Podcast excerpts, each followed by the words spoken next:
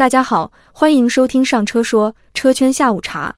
每周一到周五，我们给您播报汽车圈最及时的新闻热点和动态。今天是二零二三年八月七日，下面就是今天给您呈上的车圈下午茶。经过两个月的明争暗斗之后，马斯克与扎克伯格的约架似乎就要上演。日前，马斯克在旗下社交平台 X，也就是推特上宣布，扎克伯格与马斯克之战将在 X 上直播，所有收益将捐给退伍军人慈善机构。这将被视为科技圈含金量最高的一场约架。作为全球首富，马斯克拥有由特斯拉、SpaceX 和推特等业务组成的商业帝国，目前身家大约为两千三百六十亿美元。作为脸书公司创始人，扎克伯格目前在彭博亿万富豪榜位列第十，身家大约为一千零四十亿美元。早年间，马斯克与扎克伯格在人工智能等领域的基本观念产生严重分歧。在马斯克收购推特后，两人在社交媒体领域更是直面竞争。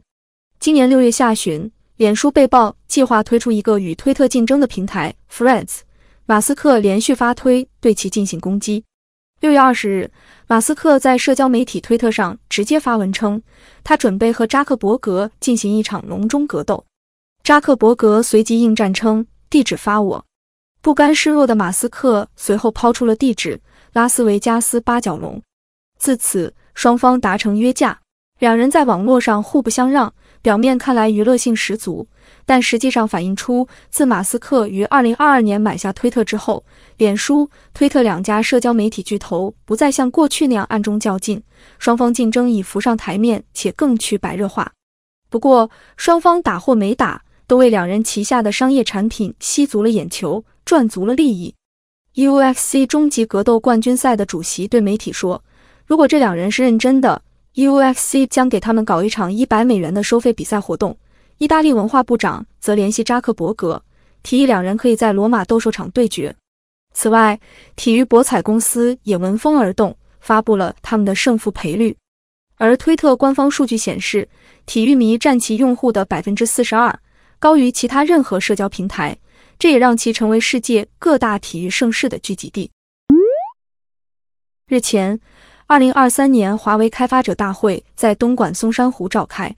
会上。华为公布鸿蒙智能座舱将迎来多屏同享、航拍流转等新功能，并将升级体验。具体来说，多屏同享功能就是实现座舱内多屏同步观影。比如，前排驾驶员选择一段视频后，只要在车机上轻轻一拖，就可让车机屏幕画面复制流转到后排屏幕，分享内容更便捷高效。航拍流转功能是手机操作无人机时。航拍画面可流转至车机，以车机屏幕作为显示大屏，就能不遗漏画面细节。在座舱内通过车机观赏风景，带来更丰富的航拍场景拓展。不过，这些功能似曾相识，并不那么动人。对于华为和与之合作的车企来说，当务之急仍然是提升旗下车型的销量。今年以来，赛力斯，也就是问界的销量持续缩水。七月，赛力斯新能源汽车销量为六千九百三十四辆，同比下降百分之四十七点八三。今年累计销量为五万一千七百三十四辆，同比下降百分之十二点一九。不知道这些升级能为搭载华为鸿蒙系统的车辆销量添色多少？据路透社报道，六月份，马斯克曾经和印度总理莫迪会面。讨论在印度投资建厂、生产售价二点四万美元车型的议题。随后数个星期，讨论进入细节沟通阶段。特斯拉希望引入中国的供应商，因为包括电池在内，很多电动车的技术及原材料，印度都无法提供。因此，引入中国的供应商会帮助特斯拉降低制造成本。但印度方面自从二零二零年中印边境冲突之后，就收紧了对于中国投资的审核。印度官员担心中国生产的车辆会收集数据，对国家安全造成风险。印度政府回复特斯拉，只能允许中国的供应链企业和印度当地企业合资进入印度市场，就像苹果公司的做法一样。而近日有报道称，印度政府指控比亚迪少缴了七点三亿卢比（约合人民币六千三百三十万元）的税款。根据印度政府的说法，比亚迪在进口成品电动汽车时，按照零部件的标准申报了关税，现在需要按照整车的进口税率进行补缴。尽管比亚迪已经补缴了这笔税款，但印度政府针对比亚迪的调查仍未结束，不排除后续仍然会有相关处罚。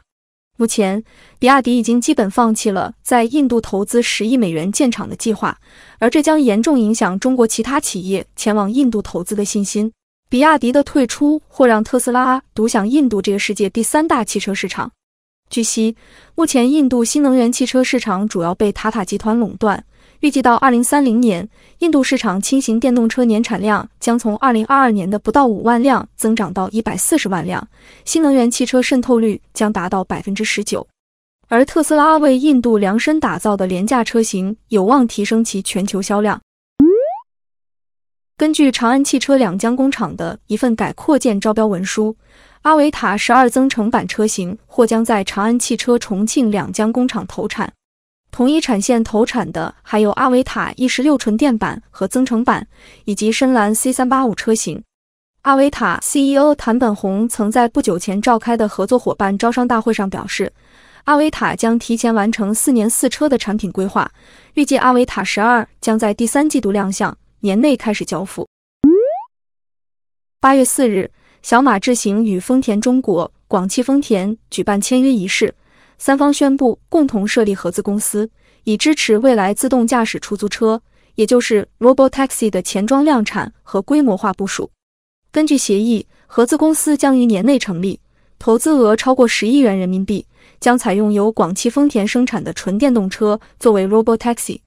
这些车辆基于丰田汽车纯电动车平台打造，装配有丰田提供的可满足无人自动驾驶的车辆冗余系统。搭载小马智行的自动驾驶系统，并通过小马智行的 Robotaxi 运营平台为乘客提供自动驾驶移动出行服务。